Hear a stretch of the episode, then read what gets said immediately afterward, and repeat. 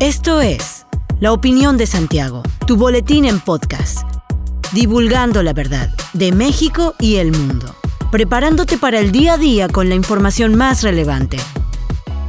Comenzamos. Buen día, bienvenido a la opinión de Santiago, una dosis breve de información para arrancar el día con lo más relevante a nivel nacional e internacional. El consejero presidente del Instituto Nacional Electoral, Lorenzo Córdoba, reconoció que le han planteado ser candidato presidencial de la oposición en las elecciones de 2024. Sin embargo, reiteró su negativa a aceptar esta postulación. Al participar en la inauguración del Foro de la Juventud por el Futuro de la Ciudadanía en la Feria Internacional del Libro de Guadalajara, Córdoba Vianello sostuvo que será presidente del INE hasta abril de 2023, como está establecido su encargo, y después volverá a dar clases en la UNAM. Se le cuestionó a Lorenzo Córdoba sobre si él tiene como proyecto de vida ser presidente de la República a lo que él respondió que no por su compromiso con el INE. El presidente Joe Biden exhortó a los estadounidenses a no entrar en pánico por la nueva variante de COVID-19, Omicron, y dijo que Estados Unidos se encuentra trabajando con compañías farmacéuticas para hacer planes de contingencia si se necesitan nuevas vacunas. Añadió que para combatir la nueva cepa debe mantenerse el uso de cubrebocas y vacunarse contra el nuevo coronavirus. Además, descartó que haya necesidad de confiar en la población. Biden explicó que era inevitable que los casos de Omicron que se detectaron por primera vez en el sur de África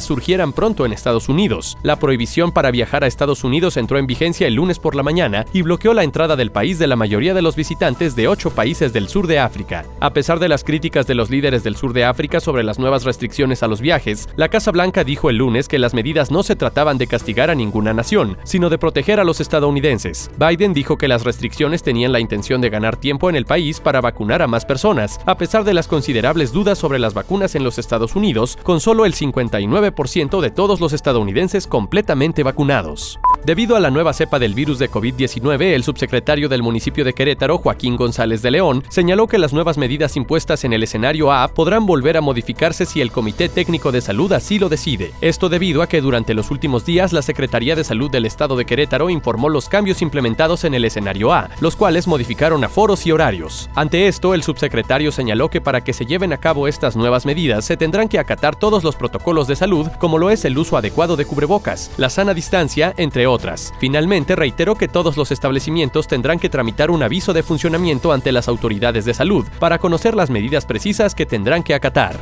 La Cámara Nacional de Comercio en Querétaro ha identificado que solo dos de cada diez comercios en Querétaro implementan algún tipo de digitalización formal al momento de vender sus productos o servicios, señaló Fabián Camacho Arredondo, presidente de dicha organización. Refirió que la mayoría de los comercios utilizan plataformas digitales como Facebook o WhatsApp para concretar ventas. Sin embargo, advirtió que este tipo de ventas digitales son informales. Reiteró que actualmente la Canaco trabaja en colaboración con autoridades estatales para impulsar a las empresas, aunque se adentren en el proceso de digitalización formal, lo que implica registrar cuentas bancarias digitales, tener catálogos en línea y demás. Señaló que la profesionalización de las ventas y métodos de producción digitales será uno de los retos de la Cámara de Comercio para el 2022. Para apoyar y proteger a la población más vulnerable durante esta época invernal, el presidente municipal de Querétaro, Luis Navaguerrero, en compañía de su esposa y presidenta del sistema municipal DIF, Araí Domínguez, inició la entrega de chamarras, cobijas y despensas para grupos de adultos mayores en la comunidad de Puerto de Aguirre en la delegación Santa Rosa Jauregui. Durante esta jornada se entregaron apoyos a 80 personas que integran el grupo independiente de adultos mayores de la comunidad Puerto de Aguirre y también se entregaron 84 apoyos a adultos mayores de la comunidad de La Estacada. Se pretende apoyar a 848 adultos mayores pertenecientes a diferentes grupos independientes en las comunidades. De esta manera, el municipio de Querétaro hace un atento llamado a las y los ciudadanos para que sigan apoyando a esta noble campaña de recolección de cobijas, que tiene como objetivo apoyar a los sectores más vulnerables durante esta temporada invernal. La ciudadanía tiene hasta el 10 de diciembre para acercarse a los ocho centros de acopio en las siete delegaciones y centro cívico para hacer su donación. Hasta aquí la información de hoy. Regresa mañana para otra pequeña dosis con las noticias más importantes. Mantente bien informado con la opinión de Santiago. Encuéntranos en Facebook, Instagram y TikTok como arroba la opinión de Santiago. Hasta la próxima.